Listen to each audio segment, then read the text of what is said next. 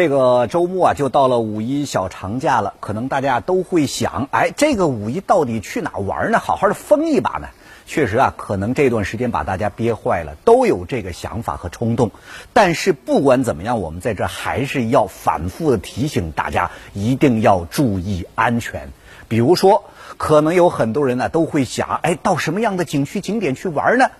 现在虽然很多的景区景点啊都已经有了一个明确的限流说法，比如说最大程度接受原来的百分之三十等等，但是我们一定要想到，有可能有一些人呐，总有侥幸的心理，觉得哎不会有这么多人去，扎头就往那儿冲，有可能你去了以后就会发现，哎呀那个地方人山人海，所以这种扎堆儿的现象很有可能发生，一定要避免。那第二就是我们要提醒很多的特殊人群，比如说老年人、慢性病患者、孕妇等等啊，最好不要出门。为什么呢？本身身体啊就是易感人群，万一要是有个不小心，哎，那怎么办呢？